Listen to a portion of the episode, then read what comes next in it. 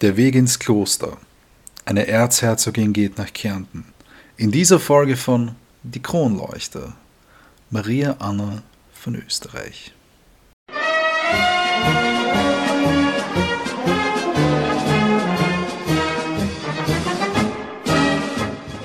An einem schönen Montagvormittag, dem 6. Oktober 1738, kam in Wien zwischen 9 und 10 Uhr das zweite Kind von der Erzherzogin Maria Theresia und ihrem geliebten Gemahl, dem Herzog Franz Stephan, zur Welt. Also ob der Vormittag so schön war, weiß ich nicht, aber dadurch ist er zumindest schön geworden. Das nehme ich an. Die Maria Theresia war zu Zeitpunkt der Geburt 21 Jahre jung und der Franz Stephan war schon 30 Jahre alt. Das Kind bekam den Namen Maria Anna zu Ehren der Schwester von der Maria Theresia die kennt man vielleicht als Statthalter der Niederlande, was sie zumindest ein Jahr lang war. Ähm, die Maria Anna jetzt, äh, Tochter von der Maria Theresa, hat den Rufnamen Marianna gehabt. Also ich glaube, das findet man ganz oft so, dass die Maria Annas dann zu Marianne, Marianna oder Mariannen etc. werden. Äh, das liest sich dann auch ein bisschen schneller. Ja. Zu stockend. Vielleicht ist das sogar der, der, Ursprung von dem Namen, könnte ich mir vorstellen. Kann sein, ja. Müsstet wir mal recherchieren. Bei der Geburt von ihr hat es dann aber natürlich Spott im Volk gegeben, weil ähm, kein Thronfolger, kein thronerbfähiges Kind eben da war. Also weil es ein Mädel war, wieder ja. mal. Ja, also das war ja bei der Maria Therese ja zuerst ja schon so und war jetzt in der nächsten Generation praktisch wieder so. Und da war es so, dass der Kaiser Karl VI., also der Opa von der Marianna, 100 Brieftauben von der Wiener Burg sandte mit dem Spruch: Das Mannsvolk bleibt nicht aus, wo schöne Jungfräulein. Die Wahrheit des Spruches trifft unfehlbar ein. Es wird daher ein Mann als drittes uns nach Wunsch begaben. Jetzt konnt's nicht sein. Warum? Gut Ding will Weile haben. Das wird dann auch passieren. Aber jetzt soll es einmal um die Mariana gehen. Ähm, die ist dann am selben Tag um 19 Uhr im großen Vorzimmer des Paares getauft worden. Nach der Geburt der Marianna sollten dann die Maria Therese und der Franz Stephan eine sogenannte Antrittsvisite in der Toskana absolvieren. Also noch einmal kurz zur Wiederholung, der Franz Stephan ist ja mit dem Großherzogtum der Toskana belehnt worden als Ausgleich für das verlorene Lothringen. Weil, also das war eben so eine machtpolitische Geschichte weil man dann praktisch nicht die Habsburger jetzt auch noch auf dieser Seite neben Frankreich sitzen haben wollte. Das haben wir in einer anderen Folge schon einmal behandelt. Aber jedenfalls jetzt reisen sie in die Toskana hinunter und es sind 650 Kilometer, die sie mit 145 Menschen Gefolge, 40 Personenwegen und 12 Gepäckswegen angetreten sind. Die Eltern waren also mehrere Monate von den Kindern getrennt und haben deshalb auf der Reise immer wieder Briefe bekommen, was jetzt mit den Kindern los sei. Da heißt Die zwei kleinen Engel sind Gottlob wohlauf, herzig und vollkommen. Eure Liebten werden an beiden Freude haben. Sieh's.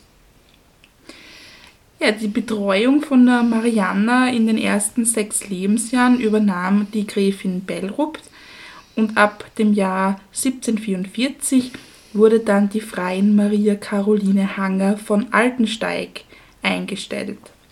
Und diese Freien war die engste Vertraute von der Maria Theresia und eine der geistreichsten Frauen am Wiener Hof die hat ein bisschen einen Einfluss gehabt, kann man sagen. Auf jeden Fall. Also die Maria Theresia hat sie auch zu allen persönlichen Fragen zu Rate gezogen, was sehr unüblich war eigentlich, dass man da Erzieherinnen oder Gräfinnen damit einbezogen hat in private ja. und vielleicht auch Regierungsfragen. Ja, hängt vielleicht davon ab, in welcher Position sie waren, mit wem sie verheiratet waren und so weiter, ne? oder was es sind.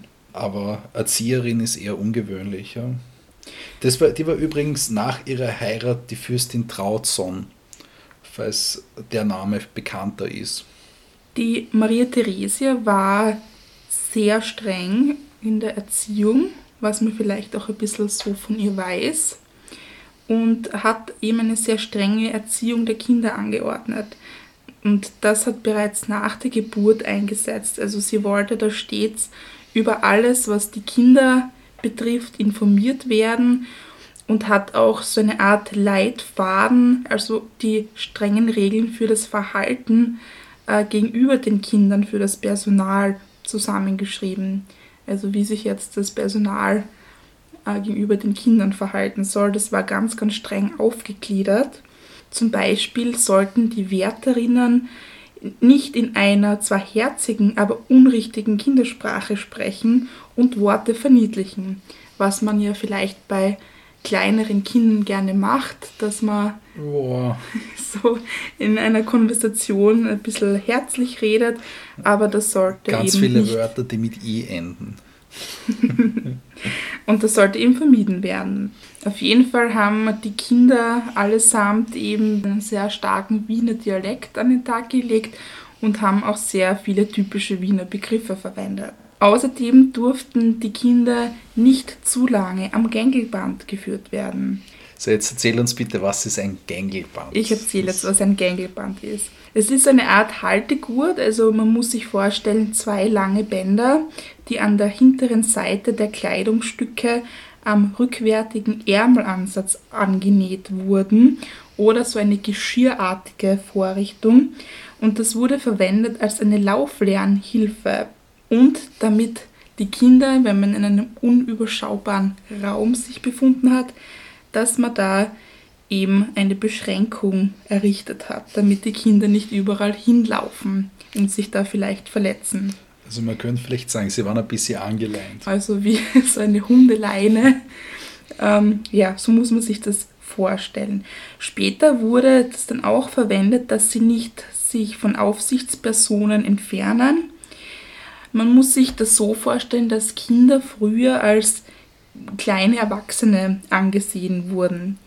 Spätestens ab dem siebten Lebensjahr, wenn sie sprechen konnten, waren sie dann vollwertige Erwachsene und mussten sich dann dementsprechend auch verhalten.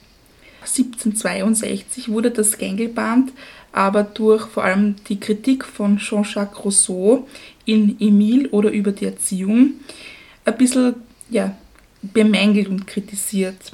Da heißt es gibt nichts Lächerliches als den Gang von Leuten, die zu lange am Gängelband geführt wurden. Und da wurde das dann abgesetzt, diese Vorrichtung.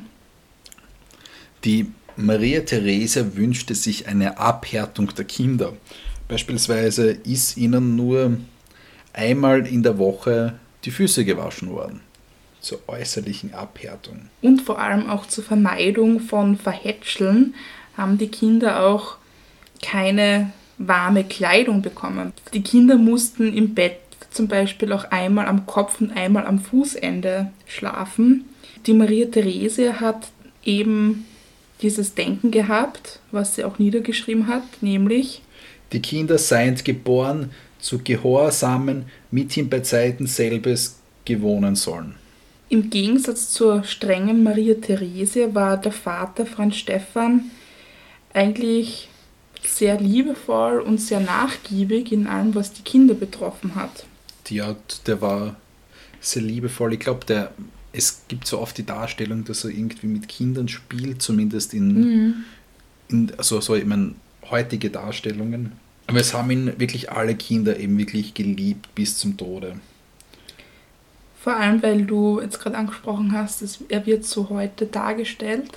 Ja. Es wird ja auch oft von der Marie Therese behauptet, dass sie so die Übermutter war, aber wenn man das Ganze jetzt hört, weicht das ein bisschen ab, oder? Was denkst du? Ähm, also ich würde schon sagen, dass sie sich mehr um die Kinder geschert hat, ähm, da mehr drüber nachgedacht hat, mehr Vorgaben gemacht hat, als es üblich war, ähm, als, es, äh, als es jetzt Frauen in, zu dieser Zeit in ihrem Rang halt gemacht haben. Mhm. Wurscht, ob, ob, ob die jetzt äh, ähm, den männlichen Part der Herrschaft gehabt haben oder den weiblichen, wie auch immer. So ganz viele Fürstinnen waren ja nicht wirklich da jetzt da groß interessiert.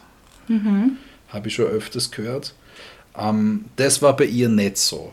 Also da hat sie sich schon Gedanken gemacht über ihre Kinder. Aber eher, also würdest du mir da zustimmen, wenn ich jetzt behaupte, dass sie sich eher Gedanken jetzt Richtung Ausbildung gemacht hat und was die Kinder später mal machen werden, dass sie gut überall untergebracht sind, ob es jetzt dann an Höfen ist oder mit, mit Ländereien abgefertigt werden oder mit Ehemännern verheiratet werden oder denkst du, dass sie auch sehr jetzt körperlich liebevoll war zu den Kindern? Boah, also körperlich liebevoll, das glaube ich eher nicht. Mhm. Ja. Das, das glaube ich, das wäre unüblich gewesen. Also, mhm. so, da, ich glaube nicht, dass die selber gestillt hat oder so.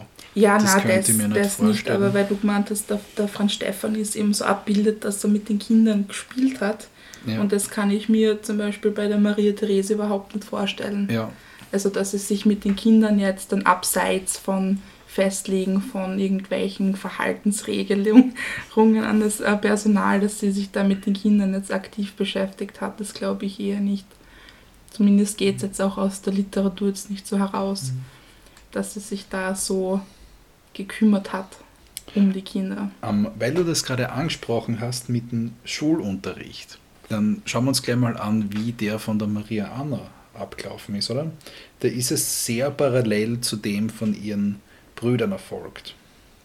Ja, das stimmt. Also die Marianne war sehr fleißig und eine gute Schülerin, aber man muss sich vorstellen, dass es am Hof immer wieder gewisse Ablenkungen gegeben hat, ähm, wofür dann immer wieder Urlaub vom Unterricht erteilt werden musste, also irgendwelche Reisen oder Empfänge oder irgendwas, wo die Kinder da halt als Re Repräsentationszwecken dabei sein mussten. Und die Marianna schrieb dann in ihren späteren Jahren über ihre Bildung. Ich bin mit einem Feuer und Heftigkeit der Passion geboren, so eine nur männliche und ziemlich zerstreute Erziehung mehr vermehrt hat. Ich lebte in der Blüte meiner Jugend an einem der lustigsten Höfe und einer großen Anzahl Jugend, welcher kein Zaum angelegt war. Ich war durch meine Geburt einer der ersten, durch meine besondere Denkungsart die Vertraute aller und durch mein Feuer die Anführerin von allen. Also so ein typischer Tagesablauf von der Mariana sah so aus, dass sie um 7.30 Uhr aufgestanden ist. Um 9 Uhr gab es dann eine Instruktionsstunde im Lesen und Schreiben. Um 10 Uhr war die heilige Messe, zu der sie verpflichtend zu gehen hatte. Dann hatte sie Unterricht in einer Fremdsprache.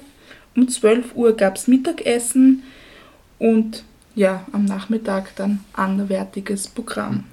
Die Maria Anna hat schon früh Religionsunterricht bekommen äh, von ihrem Beichtvater, dem Pater Richter, dann dem Pater Höller. Äh, außerdem Gesang und Musikunterricht.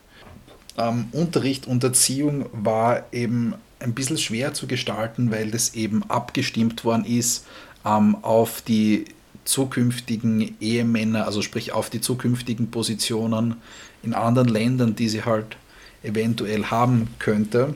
Also da hat sich ja dann alles aufgebaut, also welche Sprachen erlerne ich, welche mhm. Kultur, Geografie, Stunden über welche Länder halte ich. Also das war, deswegen versteht man jetzt vielleicht auch ein bisschen, warum schon so früh nach Ehemännern auch gesucht worden ist, mhm. damit man eben schon von früh auf dem Kind das alles beibringen konnte. Ja, beziehungsweise nicht nur nach den Ehemännern, sondern halt auch nach den äh, Frauen, jetzt also bei den, bei den später mhm. geborenen Burschen, verstehe, hatte die Maria Theresa ja auch ähm, nach Italien einige ihrer Burschen gesetzt und verheiratet.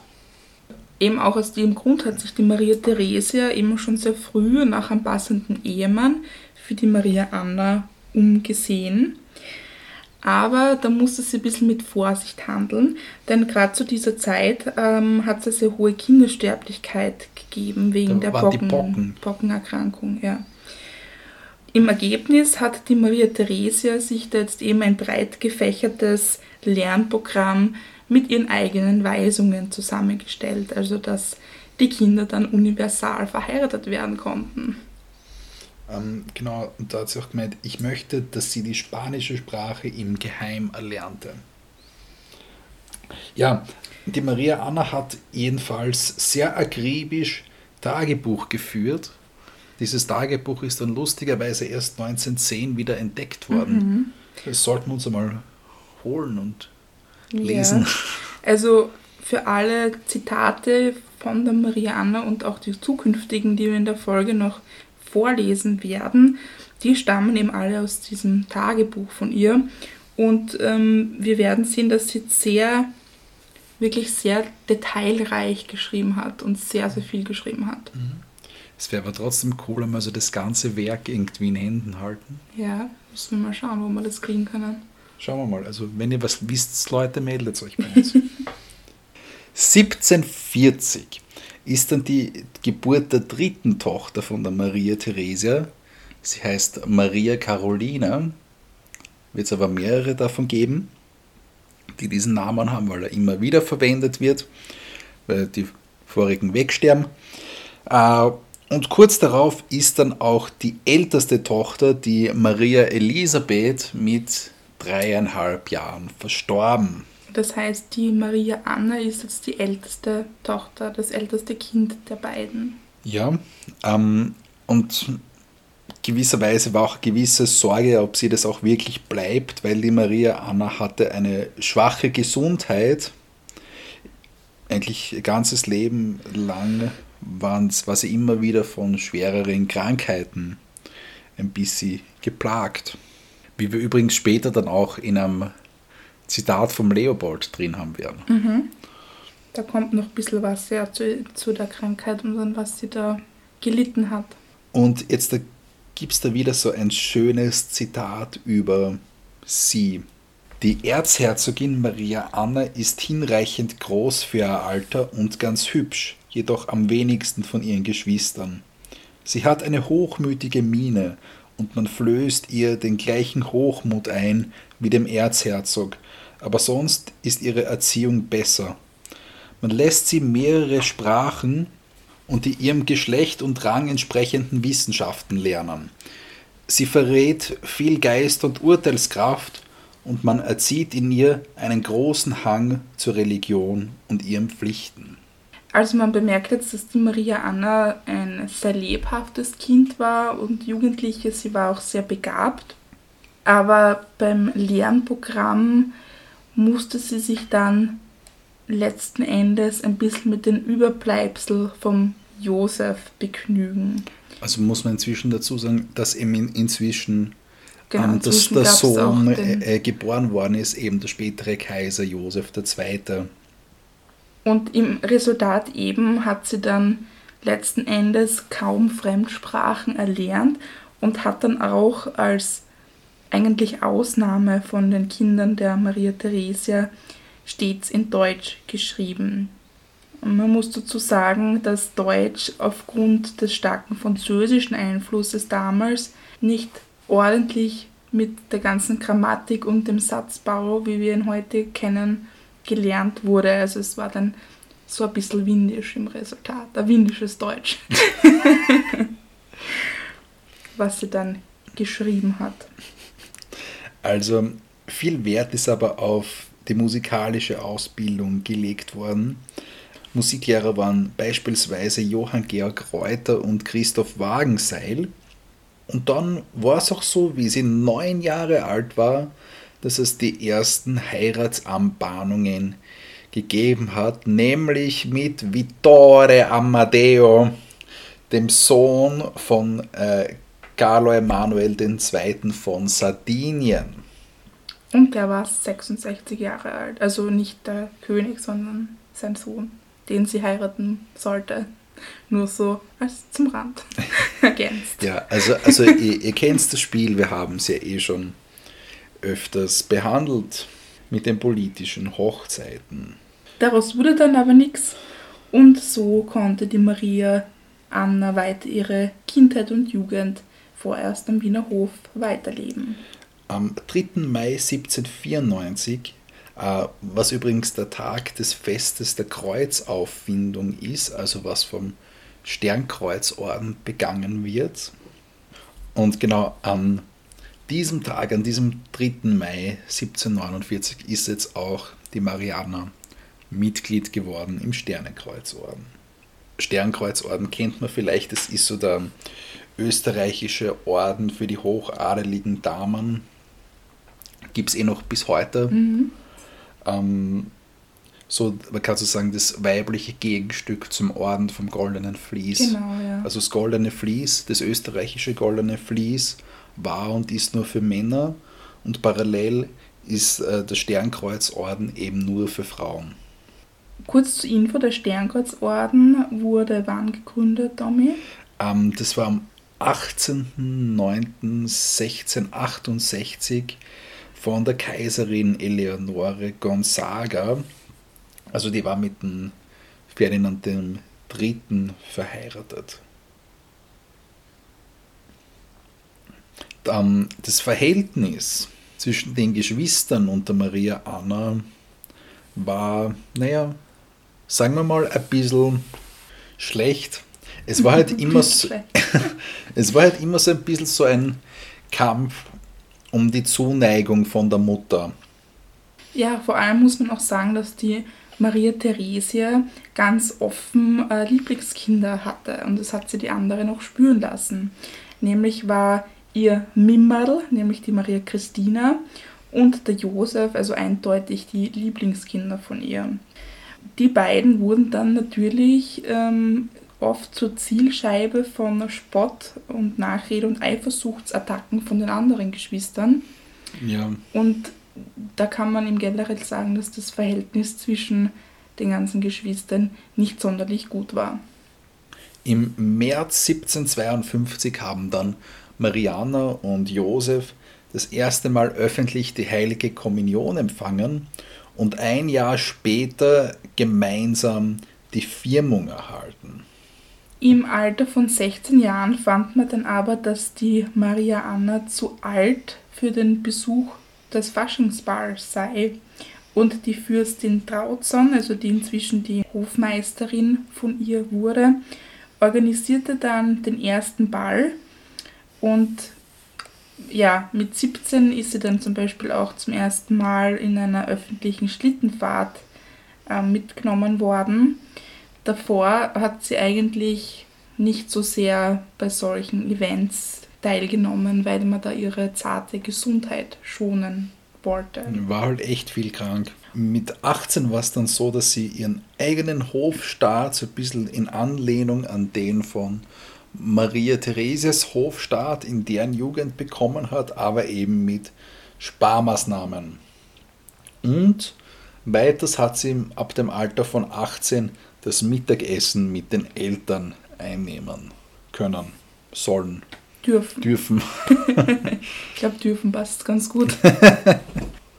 also das waren jetzt so ein paar Schritte hin zu ihrer Volljährigkeit. Und jetzt geht es dann schon darauf an, dass sie größere Repräsentationsaufgaben übernimmt. Beispielsweise 1756 hat sie die Vertretung ihrer Mutter übernommen, als diese ihr 16. Kind erwartete. Da hat sie zum Beispiel sogar eine Braut zum Altar geführt. Sie hat auch Waisenhäuser besucht, Schulen, Klöster und auch bei Einweihungen von neuen Kirchen war sie dabei. Am Ostersonntag im Jahr 1757 ist dann die Maria Anna plötzlich ganz schwer erkrankt. Es heißt dann, Unsere älteste Erzherzogin Frau Maria Anne hatte sich gleich die ersten Tage der Fasten einen Katharer, da sie darauf bettlägerig befunden. Allein da das Fieber nicht nachlassen wollte und die Atmung seit ein paar Tagen immer beschwerlicher geworden, mithin die Medici befürchten müssen, dass nach allen bereits vorhandenen Indizes einer förmlichen Abzehrung bei zunehmender Schwachheit es mit der Krankheit ganz, ganz plötzlich zum Äußeren kommen dürfte. Also der Zustand war da so schlimm und hat sich immer weiter verschlimmert, dass sie da sogar schon die Sterbesakramente verabreicht bekam. Die Maria Theresia schreibt daraufhin, Meine arme Tochter liegt fast ohne Hoffnung danieder. Sie leidet. Man kann schon nicht mehr und sagt dabei die rührendsten und erbaulichsten Dinge und ist voll Zärtlichkeit für mich und voll Resignation. Es kostet ihr nichts zu sterben, im Gegenteil. Nur das beunruhigt sie, dass sie mich verlassen soll. Stellt euch meine Lage vor. Dieses Kind, ich gestehe es, liebte ich es am meisten und nun nimmt es mir Gott. Auch ein bisschen widersprüchlich, wie wir vorher gehört haben, dass die Marianne nicht das Lieblingskind von ihr war. Aber ich denke, in so einer Situation ist sie ganz Mutter. Ja, Die Maria Anna ist eben an einer Lungenentzündung mit einer inneren Verwachsung erkrankt und während der Heilung hielt sie sich dann eben fortan schief. Also sie hat dann eine schiefe Haltung bekommen, auch dann noch durch das wird es halt verwachsen. Genau, ne? auch später. Ähm, Im Alter hatte sie dann eine Rückgratverkrümmung und das hat sie dann stets mit weiter Kleidung, das Tragen von Krägen, Spitzüberwürfen, Schals und so weiter gut verdecken und kaschieren können. Der Zustand von ihr hat sich dann allerdings wieder gebessert und sie wurde dann ins Schloss Hetzendorf verlegt, wo sie dann wie eine Königin mit ihrem Hofstand residieren konnte. So ein Gefühl der Selbstständigkeit einmal, so ein bisschen weg vom Trubel Mhm. und sie ist halt irgendwie so, Die Anschafferin. genau. so, und dann passiert's.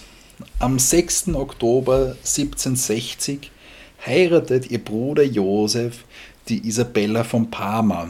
Über die haben wir ja auch schon in unserem Pride Special eine kleine Folge gemacht, über die Isabella von Parma. Kann man sich anhören. Tritt jetzt eine gewisse Rivalität ein. Denn die Isabella als die Ehefrau vom Thronfolger hat jetzt den Vortritt gegenüber der Maria Anna, die ja eben bisher als älteste da eben den Vortritt hatte. Und sie ist eben auch in Filmen besser als die Maria Anna. Beispielsweise im Violinspiel. Und sie hat auch eine sehr gute Beziehung zum geliebten Vater Franz Stephan. Und da wird eben ein bisschen geeifersüchtelt. Aber das Ganze wurde jetzt nicht offen ausgetragen und öffentlich. Äh, zum Beispiel haben sie sich auch ganz offen umarmt in der Öffentlichkeit. Also das Rivalität war eher so im Stillen und Geheimen zwischen den beiden. Also nicht herzeigen, aber eigentlich hassen. Ja, Kann man vielleicht gut, so sagen. gute Miene zum bösen Spiel machen. Genau. Am 3. Juni 1765, da war die Maria Anna 27 Jahre, da geschieht dann was ganz Gravierendes für ihr Leben. Sie reist nämlich nach Innsbruck anlässlich der Vermählung des anderen Bruders, nämlich vom Leopold, mit der spanischen Infantin Marie Luise. Und die Reise geht da über Kärnten und auch zum ersten Mal durch Klagenfurt. Klagenfurt bitte gut merken, weil das wird dann später noch ein Thema sein. Und da kam sie schon einmal in Kontakt mit den Elisabethinen dort.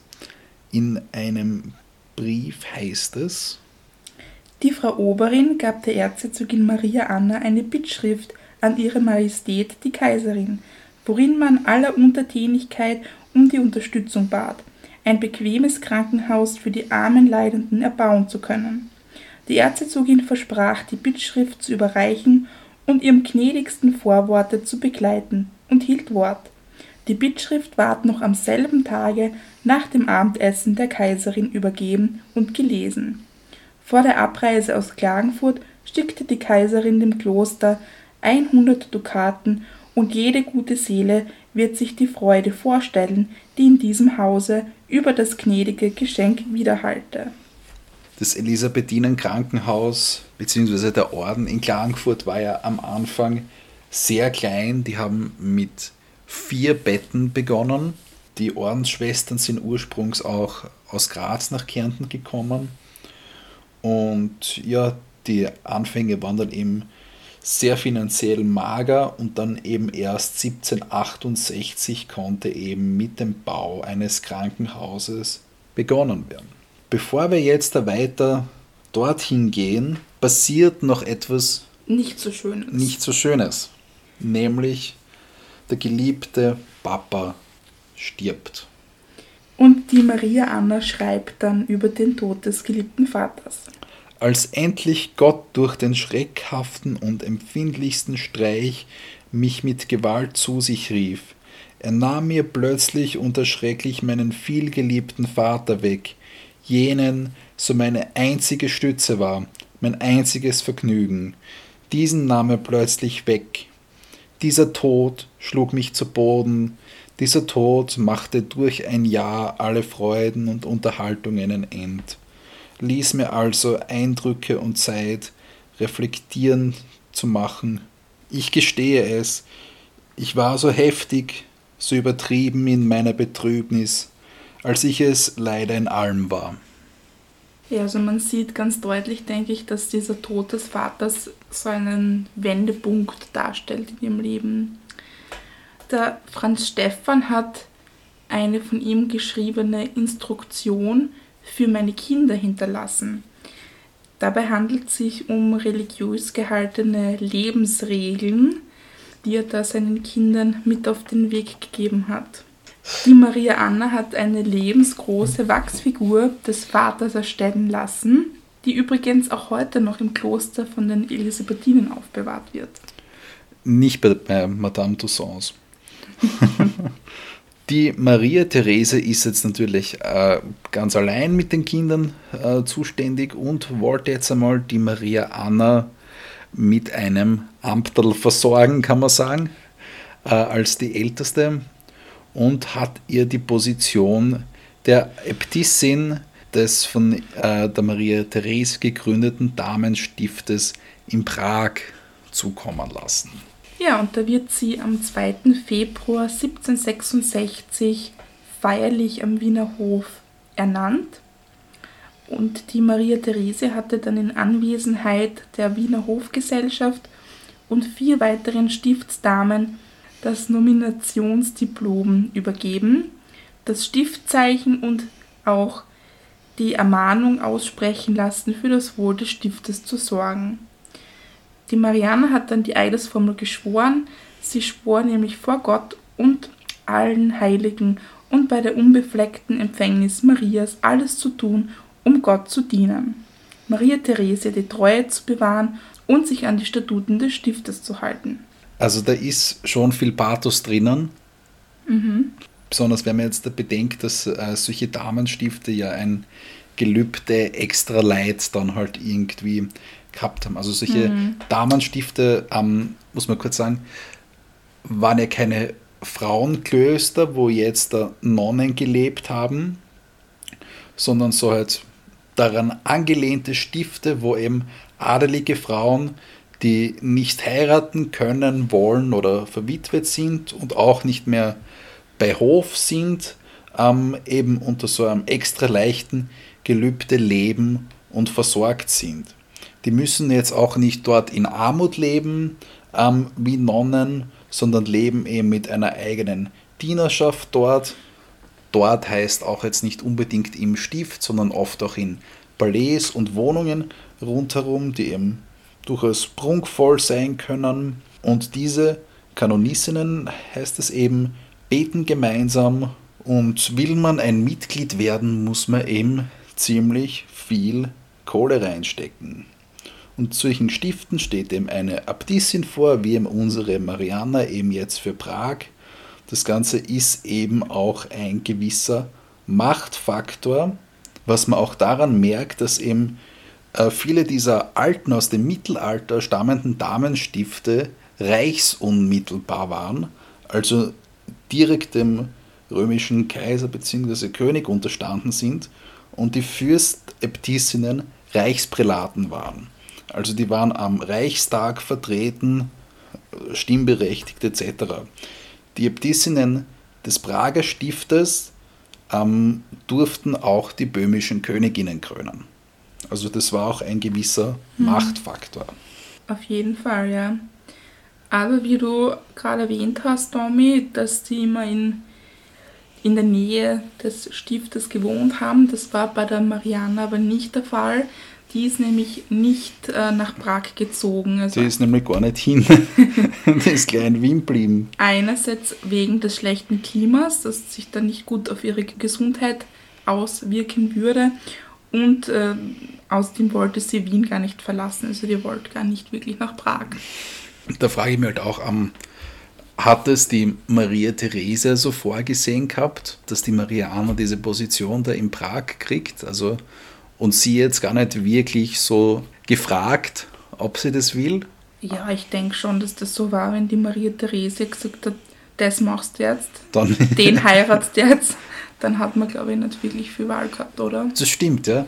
Das haben wir ja auch in der Folge von der Isabella von Parma gesehen, ne? Mhm. wo dann, nachdem die gestorben ist, der, der Josef, so das angehende Kaiser, einfach, ja, Bur, du heiratst jetzt noch einmal. Okay. ja, also ich glaube nicht, dass da viel Mitspracherecht war, dass die da. Ja, hängt vielleicht auch davon ab, wie gern oder wer das Lieblingskind war. So bei der, bei der Marie-Christine war das ja das, dann doch wieder sehr anders. Das zeigt sich auf jeden Fall, wobei ich ja gesagt habe, der Josef war auch ein Lieblingskind von der Marie-Therese. Ja. Aber gut, der, der, war dann, dann halt. Auch Krawall gehabt. Stimmt, ja. Aber der war dann halt auch Kaiser. Oder hat sie auch da irgendwie hatte, vorbereitet. Hatte da auch andere Pflichten zu erfüllen gehabt mit deiner Heirat, ja. Ja, und jetzt da kommen plötzlich wieder die Elisabethinen aus Klagenfurt ins Spiel. Im Sommer 1767 haben die Klagenfurter Elisabethinen eine Audienz äh, erbeten. Und zwar ging es da um einen Krankenhausneubau nach dieser Audienz hat dann die Maria Anna sie sogar zum Essen in Schönbrunn eingeladen. Und seit diesem Ereignis war da eigentlich so ein ständiger Kontakt zwischen der Oberin der Elisabethinen, das war eine Frau Kühnburg, und der Maria Anna. Dieser Kontakt hat dann die Maria Anna dazu bewogen, wenn die Mutter einmal sterben würde, dass sie dann äh, nach Klagenfurt in die unmittelbare Nähe zu dem Kloster ziehen möchte, aber sie wollte selbst nicht als Klosterschwester leben. Also sie wollte da eben nur in der Nähe sein und nicht selbst Mitglied werden. Und das schreibt die Maria Anna an die Oberin Kühnburg. Gott hat mir Gnade gegeben, die Welt und ihre Eitelkeiten zu erkennen und dadurch mir die Stärke erteilet, mein Leben zwar nicht als Klosterfrau, doch in Einsamkeit und um Dienste des Nächsten zu schließen.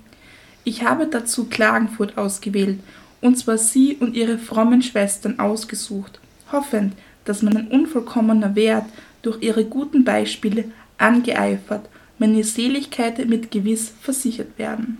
Also und eben erst nach dem Tod der Mutter es ist auch die Frage, warum. Muss man sagen, das Elisabethinenkloster war bei der Maria Theresia und dem Hof nicht so gut angesehen. Da ist zu wenig gestiftet worden, keine Mittel und das könnte sich auf Dauer nicht halten. Das war, ähm, wie gesagt, ein finanziell nicht sehr gut ausgestattetes Stift. Und die Maria Theresia hätte die Maria Anna also lieber als die amtierende Äbtissin in Prag gesehen. Ja kann man auch verstehen. Maria Anna lebte am Wiener Hof sehr zurückgezogen. Sie hat sehr viel gezeichnet. War auch ähm, Mitglied in der Kaiserlichen Kupferstichakademie. 1767 äh, schenkte sie der Akademie auch eine Röttelzeichnung eines weiblichen Porträts, das heute noch aufbewahrt wird. In der Albertina. Und sie hatte außerdem sehr gute Kenntnisse für Radierungen, wo sie sehr beachtliche Arbeiten geschaffen hat. Wobei es heißt, sie ist auch da ein bisschen im Schatten ihrer Schwester, der Mimi, gestanden. Der Marie-Christine. Genau. Deren Arbeiten heute im Schloss Schönbrunn ausgestellt werden. Die habe ich bei meinem letzten Besuch im Schloss auch gesehen. Echt? Mhm. Aber ich finde es voll ironisch, dass die Arbeiten von der Marianna auch in der Albertina gelandet sind, Mhm. wo die Albertina ja eine Stiftung von der Marie Christine und deren Mann vom Albrecht halt war. Mhm. Aber zu gering darf man das äh, Werk der Marianna auch nicht schätzen. Sie hat nämlich dafür sogar 1769 ein Diplom von der Großherzoglichen Akademie der Künste in Florenz bekommen, was nicht schlecht ist. Aber es stand auf alle Fälle fest, dass sie dann später nach Klagenfurt gehen möchte. Darum ließ die Maria Therese ihr vom Hofarchitekten Bakassich ähm, eben ein Palais in der Völkermarkter Vorstadt errichten. Und dafür wurden eben auch Teile des Elisabethinenklosters, genau genommen eben vom Klostergarten angekauft. Und das Palais wurde ein einfacher, äh, schmuckloser Empiriebau. Es sagt zumindest die Maria Anna. Jetzt lasse ich alles bloß und allein Gott übrig, wohl resolviert, dass wann alles über den Kopf zusammenfallen täte, ich doch gewiss, wann Gott die Kaiserin tät, hineinkommen werde. Gott wird das machen, was zu meinem zeitlichen und ewigen Besten ist. Ich übergib mich vollkommen ihm. Sie schreibt auch über das für sie eher fade Hofleben, was halt auch so ein Mitgrund war. Ich ging später in die Kirche aus menschlichem Respekt. Auch das, was ich in der Kirche war, brachte ich mit Zerstreuung und Geschwätz zu. Nachmittag ging ich hinunter zur Fastel bei meiner Schwester, um den Kaiser zu seinem Geburtstag Glück zu wünschen. Es kam mir recht hart an, musste auch Auslachungen und Verachtungen in meinen Ohren anhören, so mich sehr innerlich entzürnt und in meiner Verachtung und Bitterkeit stets vermehrt. Ich kam ziemlich niedergeschlagen und verdrießlich auf den Tag zurück, hörte zerstreut die Predigt und legte mich mit Freude nieder, weil dieser Tag wieder einiger weniger meines Lebens ist. Ehe dass ich schlafen ging, redete ich sehr heftig und freute mich in Bitterkeit über jemanden. Also da merkt man so nicht so freudig für sie unter den Geschwistern. Ja, ich glaube aber, das liegt auch daran, dass sie nicht wirklich eine Aufgabe gehabt hat beim Hof, oder? Sie wäre Äbtissin von Prag geworden. Ja, aber sagen. weißt du, ich meine, also die gehen dann in die Kirche, dann treffen sie irgendwelche Leute oder mit den Geschwistern und dann gibt es da Streitereien und dann reden die über die hinter dem Rücken von. Und also das Ganze hinter dem Rücken reden und herummaulen, das ist sowieso ein sehr großes Thema Ja, bei den Habsburgern. Also auch wer das Tagebuch der Marie Valerie kennt, weiß, dass es da in dem Familienrahmen bei Familienfesten, da ist es so wild zugangen, da ist jeder ausgerichtet worden und die schlimmsten Spitznamen hat da jeder bekommen. Also ja. die, die liebe Familie halt, gell? Und es ist, auch, wirklich. es ist auch so witzig, weil der Bruder von der Maria Anna, der Erzherzog Leopold, hat es sich so ein bisschen zur Aufgabe genommen, ähm, der Familienjournalist ein bisschen zu sein, so der Klatschreporter ähm, und hat dann eben wirklich äh, Sachen aufgeschrieben. Ähm, ja, lies einmal einfach vor am besten, was er sagt oder was er geschrieben hat. Also er schreibt über die Maria Anna.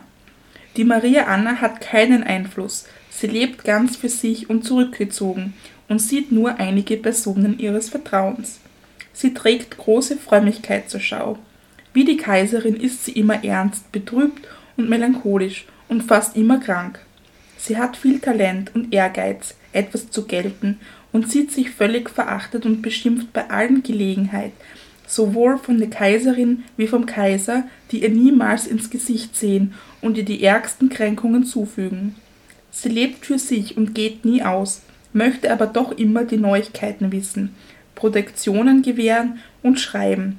Sie ist nur sehr befreundet mit der Schwester, die in Parma ist mit der sie in Briefwechsel steht und mit keiner der anderen. Sie will immer von Geschäften reden und intrigieren, ist so freigebig und immer voll Schulden, die mehrmals die Kaiserin hat zahlen müssen, da sie Schulden bei Kaufleuten hatte und nie auskommt, und auch das hat die Kaiserin geärgert. Sie ist mit niemandem von der Familie verbündet, ist voll Misstrauen und Geheimnissen, lebt immer für sich allein mit ihrer Dienerschaft. Sie hat ihre Räume in Klagenfurt von jenen der Kaiserin getrennt und hat sie sich selbst gewählt, und die, wenngleich klein, doch ausreichend sind. Da sieht man jetzt vielleicht auch noch so ein bisschen den anderen Blickwinkel auf sie. Ähm, was aber auf alle Fälle noch so war, ist, dass es immer der ganze Hof erfuhr, wenn sich die Maria Theresa mit ihren Töchtern wegen etwas nicht verstanden hat. Und da berichtet der Leopold wieder, was die Schwestern Maria Anna und Elisabetta betrifft.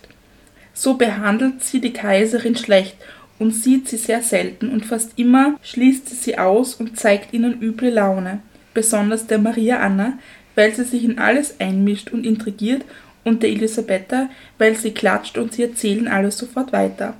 Über Maria Anna ist sie besonders verärgert und behandelt sie bei jeder Gelegenheit schlecht und lässt es auch in der Öffentlichkeit erkennen, aber über Elisabetta weniger.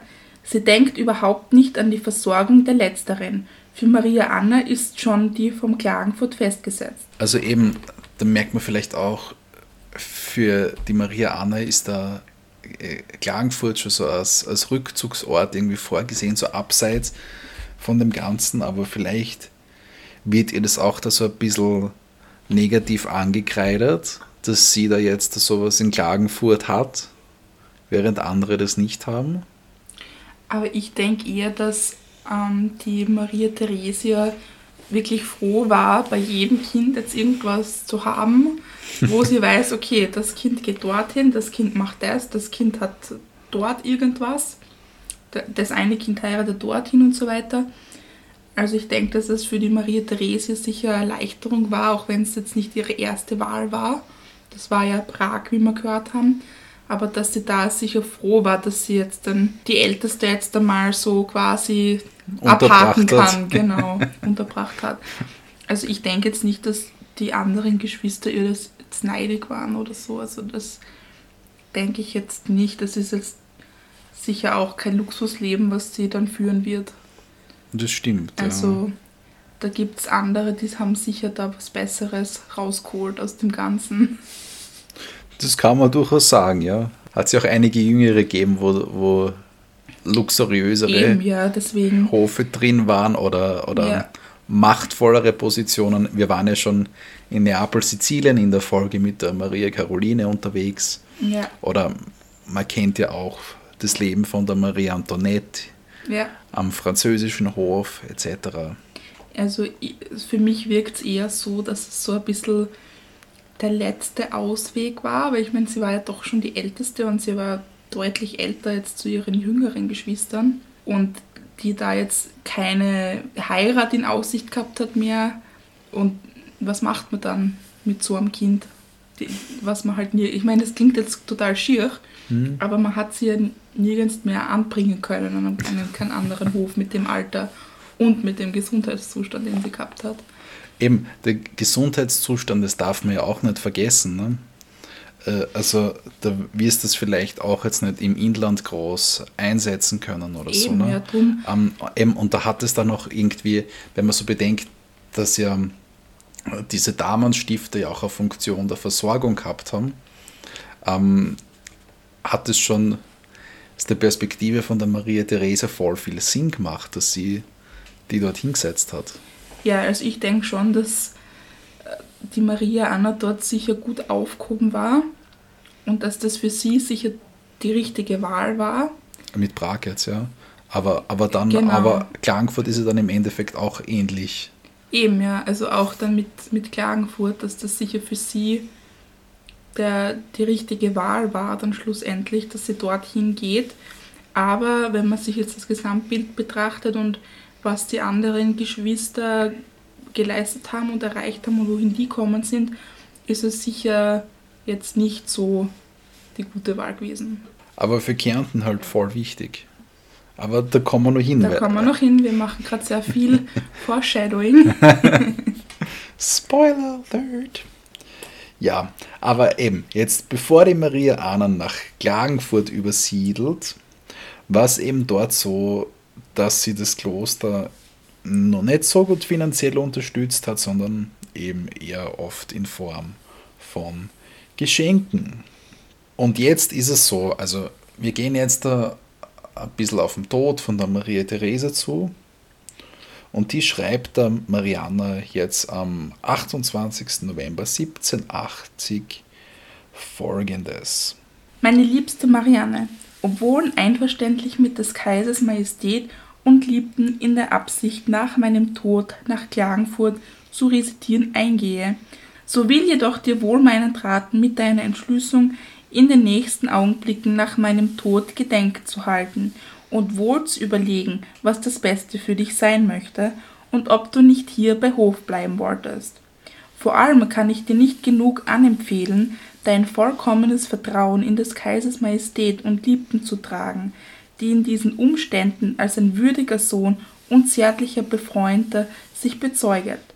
Lebe vergnügt noch lange Jahre, fürchte und liebe Gott und bitte für deine getreue Mutter, welche dir nochmals den mütterlichen Segen von ganzem Herzen erteilet. Maria Theresia. Zwei Tage nachdem die Maria Therese ihm diesen Brief an die Maria Anna geschickt hat, verstirbt sie. Und den Tod der Mutter, das hat sich ein bisschen hingezogen, den hat die Maria Anna in einem Brief ganz genau geschildert. Ähm, der Tommy wird jetzt einige Auszüge von dieser sehr langen Schilderung vorlesen. Die Nacht des 28. war so übel, dass man fürchtete, sie möchte sterben. Störk sagte ihr, dass es anfange schlecht auszusehen und er rate, die letzte Ölung zu begehren. Um vier Uhr früh kam man uns in ihren Namen zu holen, um uns zu sagen, dass man ihr gleich die letzte Ölung geben würde und dass sie wünsche, uns dabei zu sehen dass aber dennoch, wenn es einen von uns gar zu hart ankommen täte, dabei zu sein, so dispensierte sie uns und sie würde es nicht übel nehmen, wenn man ausbleiben täte. Aber wir kamen alle und knieten mehr tot als lebendig um sie herum. Sie saß in ihrem Sessel, hatte eine geheftete Haube auf und einen braunen Männerschlafrock, den sie allzeit trug, indem sie auch starb, an welchen ich nach ihrem Tod von ihren Leuten gekauft habe und ihn jetzt wie eine Reliquie verehre und schon zum Kleid, das ich in meinem Sarge anlegen werde, habe herrichten lassen. Sie betete laut, mit großer Andacht alle Gebete mit. Als die Zeremonie vollendet war, standen wir alle auf und ließen sie mit ihrem Beichtvater. Nach einer Viertelstunde ließ sie uns alle hinein den Kaiser, den Maximilian, die Marie, ihren Mann, die Elisabeth und mich. Wir stellten uns im Kreis um ihren Sessel. Sie machte uns eine Anrede von mehr als einer Viertelstunde, ohne die Stimme zu verändern. Sie empfahl uns den Kaiser, sie dankte uns um unsere Lieb vor sie, sie sagte die rührendsten Sachen, sah uns alle Tränen zerfließen und blieb gelassen.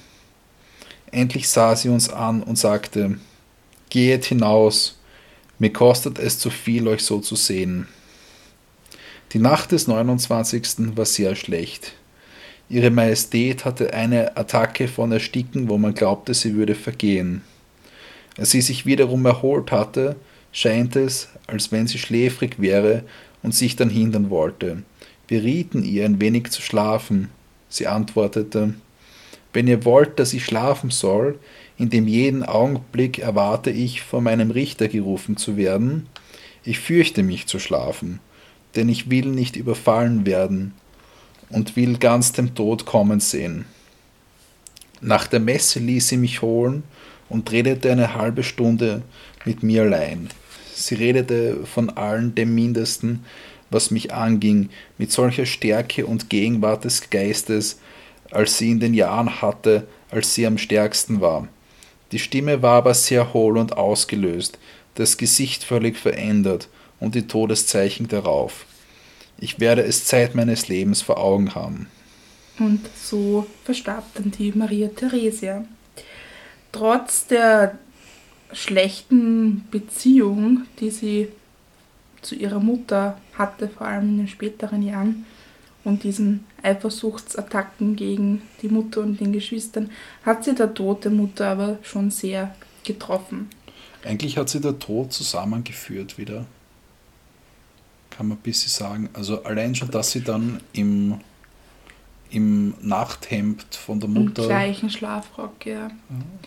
Ähm, sterben wollte und sich das da schon herrichten hat lassen. Das sagt, glaube ich, auch schon sehr viel aus. Ja. Heftig. So, es ist jetzt die Entscheidung angestanden, ob sie jetzt wirklich nach Klagenfurt geht oder ob sie in Wien bleibt. Und der Josef bittet sie jetzt per Brief am 30. Dezember 1780, also genau einen Monat nach dem Tod von der Maria Therese, um die Entscheidung. Und da schreibt er. Ich bin weit davon entfernt, der Frau Schwester über die zu treffende Wahl und Entschließung das Mindeste dafür oder dagegen zu sagen. Dasselbe ist lediglich ihrer freien Willkür und richtigen Überlegung überlassen werden muss.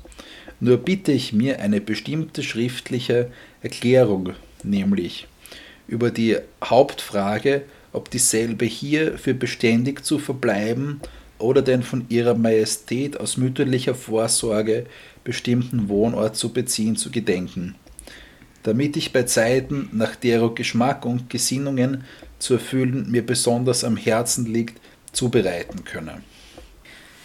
Die Maria Anna war inzwischen 42 Jahre alt und da war sie sich schon sicher mit diesem Alter, dass sie da ihre große Liebe wohl nicht mehr finden würde. Und deshalb hat sie dann auch befunden, dass sie nichts mehr am Wiener Hof hält. Deshalb entschied sie sich eben nach Klagenfurt zu gehen. Und löste jetzt da eigentlich ihre Sammlungen etc. in Wien auf. Und es ist ziemlich heftig, dass sie da eigentlich ein ziemlich beachtliches Sammlungswesen gehabt hat. Überraschenderweise, das haben wir nämlich noch nicht erwähnt im Podcast, hatte sie eine große Vorliebe für Mineralien und aller möglichen Steine und auch Insekten und ihr Besitz teilt sich wie folgt auf. Sie hatte 138 goldhaltige Erze, 285 silberhaltige Erze, 436 kupferhaltige Erze, Bleilegierungen, Platinen und so weiter, ca. 1500 Stück Metalle, ca. 5000 Stück Halbmetalle wie Kobalt, Zinn, Arsenik, Magnesium und 700 Stück Salze, vulkanische Gesteine, Marmor, Schnecken, Muscheln, verschiedene Fossilien. Und das hat sie an die Universität Buda verkauft. Ähm, ebenfalls aufgelöst hat sie ihre Insektensammlung. 195 Arten von Käfern und 371 Arten von Schmetterlingen. Es ist dann auch notwendig geworden, dass das Palais in Klagenfurt ähm, ein bisschen hergerichtet wird, Reparaturen durchgeführt werden, etc. So waren beispielsweise im ganzen Haus keine Spiegeln vorhanden, keine Garten- und Küchenmöbeln vorhanden, Freskenputz war abfallend und so weiter. Und der Kaiser Josef war mit der Abtretung bzw. mit der Auflösung sehr, sehr spärlich obwohl die Maria Theresia in ihrem Testament eben vorgesehen hat, dass die Maria Anna da mit allerhand ausgestattet wird. Und diesen Wunsch der Mutter hatte der Josef sich zu beugen. Aber er hat eben so Sachen gestrichen wie den Champagner, den Burgunder, den Rheinwein, von den Dingen, die eben abzutreten wären. Also das, das passt irgendwie sehr zur äh, sparsamkeitlichen mhm. Attitüde vom Josef. Also sagt, ja passt, das ganze Luxusding, das braucht man nicht, braucht man nicht weg damit.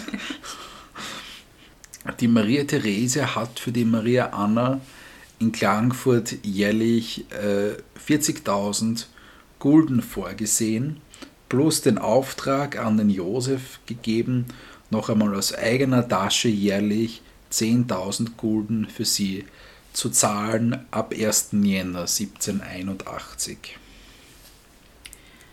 Am 22. April des Jahres 1781 war es eben soweit.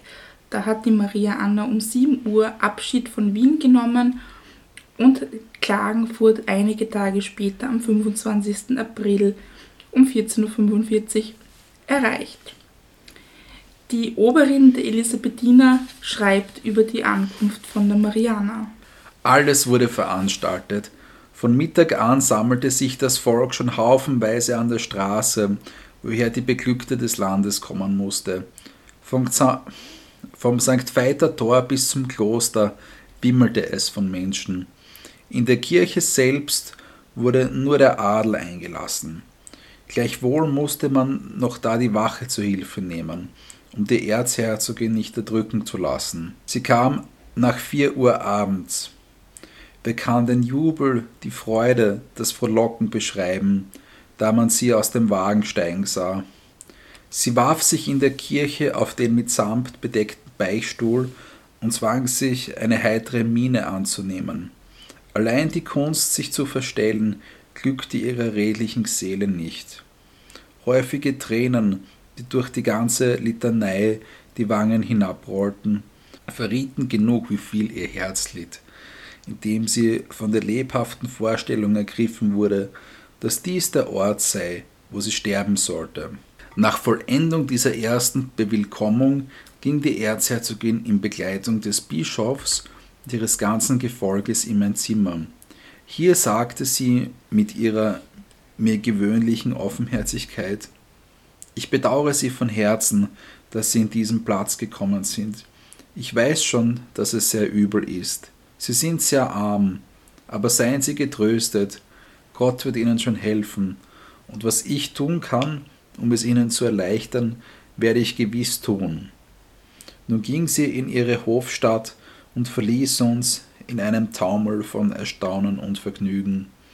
Wir hatten bis in die Nacht zu tun, um uns vor unserer Freude und Bewunderung zu erholen.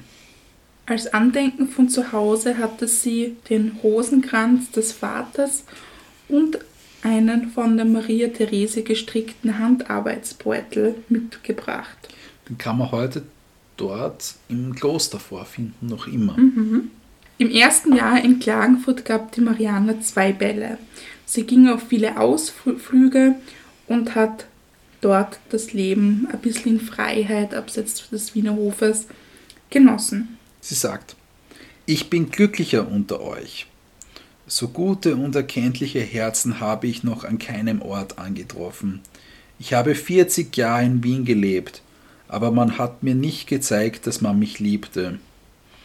Dies sagte sie noch dazu in Gegenwart eines äh, sicheren Edelmannes, der eben von Wien hier war und dieses niedliche Fest bewohnte.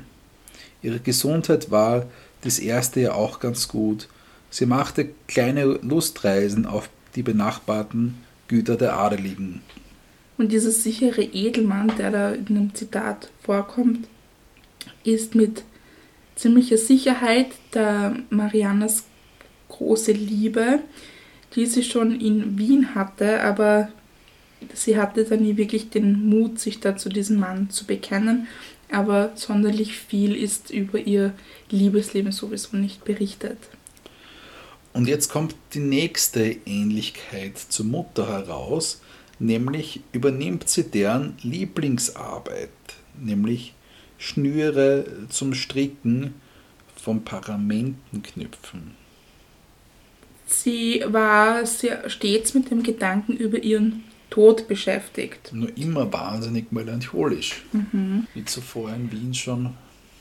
Da schreibt ähm, zum Beispiel auch die Oberin, schon im Herbst des 1781, also in dem Jahr, wo sie erst in Klagenfurt angekommen ist, ließ sie ihren Ort bereiten, wo sie im Tode ruhen wollte. Sie ließ den ganzen Winter hindurch unsere Gruft, die ganz klein war, durchbrechen, pflastern und auf beide Seiten Öfen für die Klosterfrauen in die Mauer machen und vor dem Hochaltar drei größere Ofen hintereinander zurechtmachen. Der mittlere Platz war für sie selbst bestimmt.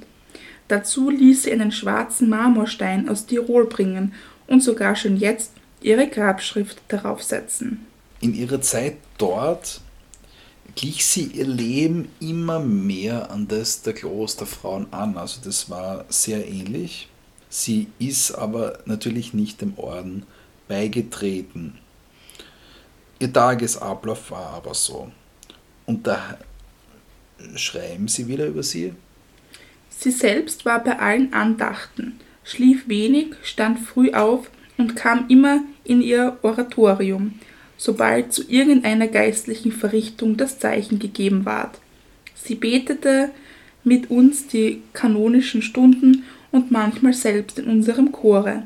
Sie ging oft an Festtagen um vier Uhr mit uns die Mette beten, so wie sie jedes Mal mit uns in der Ordnung so gestaltig die heilige Kommunion empfing, dass sie der letzten Laienschwester an der linken Seite stand. Jährlich ließ sie im Monat Juli vor ihrem Namensfeste an Arme von Adel und der Bürgerschaft 6000 Gulden austeilen. Sie wusste, dass die meisten Klosterfrauen unserer Gemeinde keinen sicheren Kreuzer hatten, um ihre kleinen Bedürfnisse zu bestreiten, und dass sie noch überdies Holz und Licht selbst anschaffen mussten, weil das Vermögen des Klosters nie hinreichte, ihnen diese Wohltat zufließen zu lassen. Die Fürstin gab daher nach dem edlen Zuge ihres Herzens an den Tage ihrer Ankunft, ihre Namens- und Geburtstagsfeier, auch an den Tagen, die mich betrafen, jeder Nonne zwei Gulden, womit sie für diese Notwendigkeiten ganz gut bedeckt waren. Und jetzt ist es so, dass in ihrem Leben dort der Gesundheitszustand der Maria Anna, obwohl sie sehr glücklich und in dem Ganzen aufgehend ist, dennoch problematisch wird. Sie hat ständige Migräne, ist anfällig gegen Grippe und hat auch wie die Mutter in ihren späten Jahren sehr zugenommen, was zu Atembeschwerden geführt hat. Und der kaiserliche Hofchirurg Dr. Störk haben wir vorher schon gehört von dem. Das war auch der Leibarzt von der Marie Therese, der sie auch in ihren Todesstunden begleitet hat. Und eben auch die Kinder schon sehr lange begleitet hat. Ja, also der hat die Mariana schon seit ihrer Kindheit medizinisch betreut und zu ihm hatte sie dementsprechend ein sehr, sehr großes, man möchte fast sagen unbegrenztes Vertrauen. Der hat jetzt übrigens auch die Nonnen des Klosters äh, neun Jahre lang ohne Bezahlung behandelt. Was auch sehr aussagekräftig ist, denke ich, für ja. die gute Beziehung zu Marianne. Wenn man, ja, wenn man bedenkt, dass der da extra nur nach Klagenfurt fahren muss. Ja. Von Wien. Ne? Ja. Aber nicht nur der ist nach Klagenfurt gefahren, sondern am 8. Dezember 1783 kommt sogar der Kaiser Josef, der Bruder, vorbei. Und da heißt's, am 8. Dezember des Jahres hatten wir auch die Gnade, seiner Majestät den Kaiser Joseph II. zu sehen. Er hielt sich nur einen Tag hier auf, kam aber doch nach der Tafel in Begleitung der Erzherzogin zu uns in das Kloster. Er ging im Krankenzimmer zu jeder Kranken und fragte sie um ihre Zustände, mich aber um unsere ganze Ordnung, um die Ursache der wenigen Betten, um die Stimmung derselben und besonders ob ich auch von aufgehobenen Klöstern einige unter meiner Gemeinde hätte und wie diese sich anschickten. Ich hatte dann Gelegenheit, über alles gründlich zu antworten. Auf die Frage, ob unsere Umstände jetzt besser wären, sagte ich, dass die Vorsehung in der Person der Erzherzogin uns eine Hilfsquelle geschickt hätte, in einem Zeitpunkt, wo wir nicht länger auf Hilfe mehr hätten warten können, und rühmte ihre Wohltätigkeit gegen uns. Er zeigte sein gnädigstes Wohlgefallen über unsere ganze Einrichtung und Reinlichkeit mit dem Ausdruck, dass er noch kein so niedliches Spital gesehen habe. Ähm, ich finde das echt spannend, weil der Josef II. praktisch da mit der Oberin ähm, das Wirken seiner eigenen politischen Reformen bespricht. Ne? er muss sich ja umhören, wie es ankommt. Ja, aber, aber echt, kurz vielleicht zum Hintergrund. Ähm, unter Josef II. sind ja sehr viele Klöster aufgelöst worden, die, wie es geheißen hat, ähm, weder Schule halten, Kranke betreuen, predigen oder den Beichtstuhl versehen und in den Schulen sich hervortun. Also es ist alles aufgelöst worden, das nicht irgendwie von Nutzen war. Und man hat auch die Zahl der Nonnen und Mönche reduziert, äh, mit beispielsweise solchen Regelungen wie das Nachbesetzungen in einem Orden erst dann möglich waren, wenn wer davor weggestorben ist. Und eben, was jetzt die Elisabethinen betrifft, waren die zwar in dem Sinne ein nützlicher Orden, aber ich glaube, zuerst hat es eher schlecht für sie ausgeschaut, oder? Also so zuerst waren sie vielleicht nicht nützlich genug, weil sie ja doch relativ klein war, Ja. waren. Aber das haben sie dann eben doch der Maria Anna zu verdanken, dass der Orden dann eben weiter bestanden hat. Ja, wir haben ja vorher schon erwähnt, dass der Elisabethiner Orden in der Familie nicht sehr angesehen war, weil er eben sehr wenig gestiftet wurde und er sich nicht lange hätte selbst erhalten können. Und dadurch, dass eben die Mariana sich da so eingesetzt hat, hat sie natürlich auch sehr viele Pluspunkte in der Familie dafür sammeln können, was eben sehr unerlässlich für das Weiterbestehen des Ordens war, Ja. denke ich. Also und somit gibt es das Spital in Klagenfurt bis heute. Ja. Nicht nur der Kaiser Josef hat das Kloster besucht, sondern auch unser Familienjournalist, der Leopold, hat einen Besuch abgestattet und hat dann, wie man sich denkt, natürlich auch darüber berichtet. Und zwar schreibt er. Ihr geht es gut und sie führt ein angenehmes Leben. Sie lebt sehr freigebig und sehr schlicht, tut viel Gutes und so ist sie auch gern gesehen. Sie hat eine Gesellschaft von 10 bis 12 Personen. Ja, und so vergehen die Jahre und die Mariana wird eben immer mehr auf ihren eigenen Tod fixiert. Im Jahre 1787 trifft sie erstmals schriftliche Vorkehrungen für ihren Tod. Sie setzt nämlich das Elisabethinenkloster als Universalerben ein. Und das war dann auch rechtzeitig, weil Winter 1788 stellt sich eine extreme Verschlechterung ihres Gesundheitszustandes ein. Sie hat Erstickungsanfälle, nächste Ähnlichkeit zu Maria Theresia, und sie konnte meist nur mehr flüssige Nahrung zu sich nehmen. Sie schenkt der Oberin ein kleines Bild von sich selbst beim Gebet mit der Widmung Wenn auch hier meine Gesichtszüge nicht gut getroffen seien, so schau, liebste Freundin, nur auf das Herz. Dies ist allzeit das Nämliche, voll Freundschaft und Liebe, für dich und es wird gewiss verbleiben bis zum Tod. ist schon mal arg, dass sie da ähm, im Du miteinander sind. Das war ja sehr unüblich damals. Außerdem noch viel mehr, da die Oberin auch von bürgerlicher Abstammung war. Ja. Also das zeigt, finde ich schon, wie tief da diese Verbundenheit war zwischen den Frauen und auch welche Dankbarkeit gegenseitig da auch bestanden hat. Also auch ausgehend von der Mariana. ja. Also ich glaube, das hat eine sehr gute Symbiose da gegeben mit dem. Frankfurter Mhm. Elisabethinen. 1789 war dann eine Hungersnot in Kärnten und da ist dann über die Maria Anna Getreide aus Neapel nach Klagenfurt gekommen im Wert von 22.000 Gulden.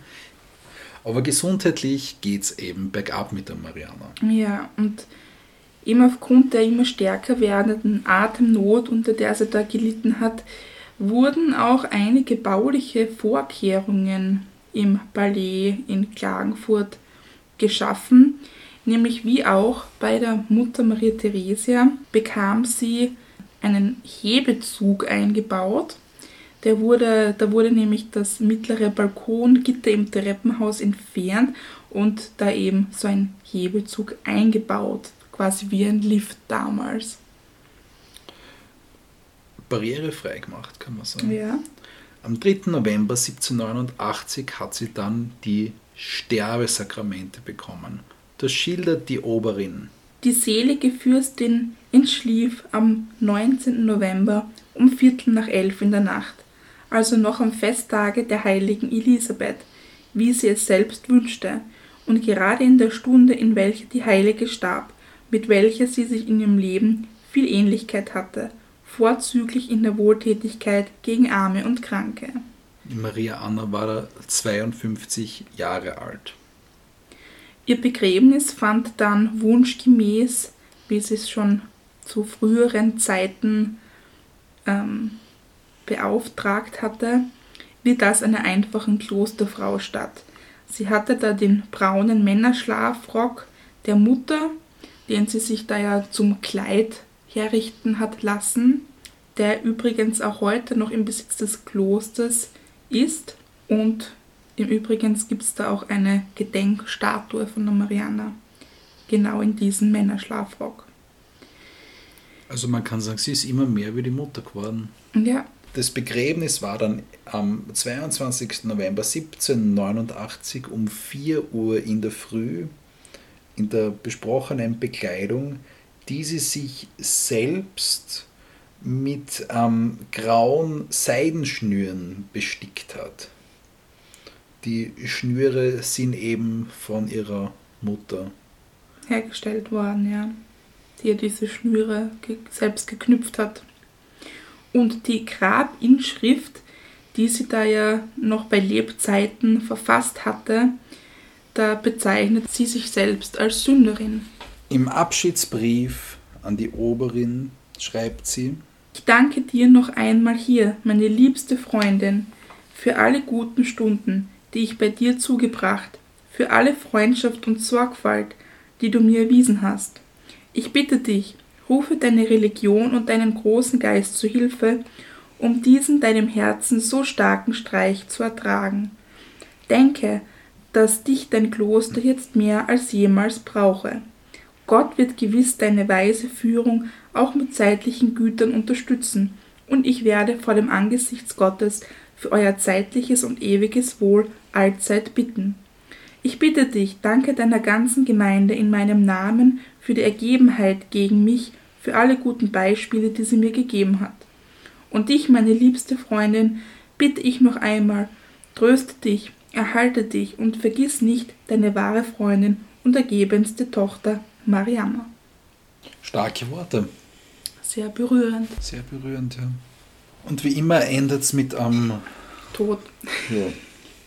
Aber das ist halt, wenn wir über das Leben und Schaffen der Erzherzoge und Erzherzoginnen berichten. Ja, am Ende wartet halt immer der Tod auf alle. Vielleicht, ne, vielleicht findet man mal einen Fall, wo man es irgendwie anders. Wo, e wo einer ewig lebt, meinst du? Boah. das wäre aber schon ein bisschen creepy. Irgendwie. Naja, bevor wir uns jetzt in den Abgrund begeben, bedanken wir uns fürs Zuhören. Ja. Für die Unterstützung, für die lieben Nachrichten und. Absolut, ja. Also da wirklich, wirklich, wirklich danke für das Feedback und, und für die auch Leute, die was nachfragen und es ist einfach echt toll und das freut uns wirklich sehr. Für alle, die beim Quiz teilnehmen. Ja, genau. Die wir immer so ein bisschen als Zeitüberbrückung starten, weil ab und zu dauert es halt ein bisschen länger, bis wir eine neue Folge haben. Ja, oder auch die, die kleinen Instagram-Specials, die wir haben. Also es ist eigentlich ganz spannend, wenn man dann auf einmal draufkommt, okay, heute mache ich ein Kronleuchter-Special auf Instagram. und, und was ich hauen über dieses und jenes Haus was hinaus oder wenn irgendwas tagesaktuell ist, kommen immer ganz nette Sachen. Also ruhig und dann kommt man auch im Genuss davon. Und dann wünschen wir euch alles Gute, bis zum nächsten Mal. Und macht es gut. Tschüss. Ciao, ciao.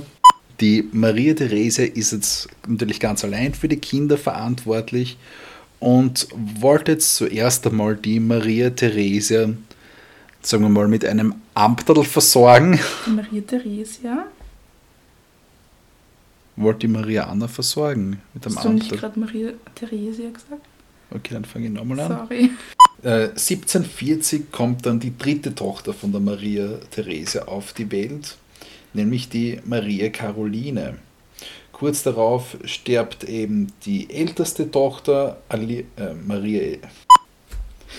1740 ähm, kommt die dritte Tochter der Maria Therese auf die Welt, die Maria Caroline, muss man sagen, die nächste. Da hat es ja drei davon gegeben, die halt immer wieder weggestorben sind. Aber sie wollte halt. Der Name ist einfach immer wieder verwendet worden. Äh, warum eigentlich? Magst du nochmal alles sagen? Äh, 1740 war dann die Geburt der dritten Tochter von der Maria Theresia. Äh, kurz darauf ist natürlich die älteste Tochter, die Maria Elisabeth, mit dreieinhalb Jahren gestorben. 1740 war dann die Geburt. Warte mal. Nochmal bitte. 1740 war dann die Geburt der dritten Tochter von der Maria Theresia, die eine Maria Caroline. Hat sie mehrere gegeben unter den Namen unter ihren Kindern. Und kurz darauf starb die älteste Tochter Maria Elisabeth mit 3,5 Jahren. 3,5 Jahren. Ich, ich möchte auch in einem Kloster begraben werden einmal. Wirklich? Ja, das wäre halt eigentlich ganz cool, oder? Die Maria Theresia wünschte sich die Abhärtung der Kinder. Jetzt habe ich die Zeile verloren. Fang noch einmal an, bitte. Okay. Das Nummer. Denn sie hat sogar 19. Äh. So, und jetzt geht's dann auf nach Klagenfurt. Aber jetzt trinke ich was. Jetzt trinken wir mal was. Halt noch nicht ganz geht's nach Klagenfurt. Keine Garten und Kichen, äh, keine, keine Garten und. Welche waren das? Keine Ahnung. Was für Folgen haben wir denn gemacht? Das mit der Toskana haben wir schon besprochen. Ich, ja, irgendwo haben wir das besprochen. Was, was war unsere letzte Folge? Johann Ort. Ja, genau. Wie, wir, wie wir über die Toskana-Linie geredet haben, haben wir das angesprochen, wie die Habsys zur Toskana gekommen sind. Ich glaube, ich muss mir die Folge noch einmal anhören. Also ihr merkt, wenn man schon so viele Folgen hat, dass man selber nicht mehr weiß, was über eigentlich was genau man geredet hat. haben. Oder wir sind einfach schon so dement, wer weiß. Kann natürlich auch sein. Ole, es wurde verunstaltet. Na, ähm, Der Todesblick. aber in echt sprachen alle Kinder in einem starken Wiener Ach so. Dialekt. ja. Achso, das. Willst du damit sagen, dass das Schönbrunner Deutsch kein korrektes Deutsch ist, liebe Anna? Sag mal der Empirie. Empire Powder. Empire Pau. Bin, bin ein architektonisches Nockerbatzerl.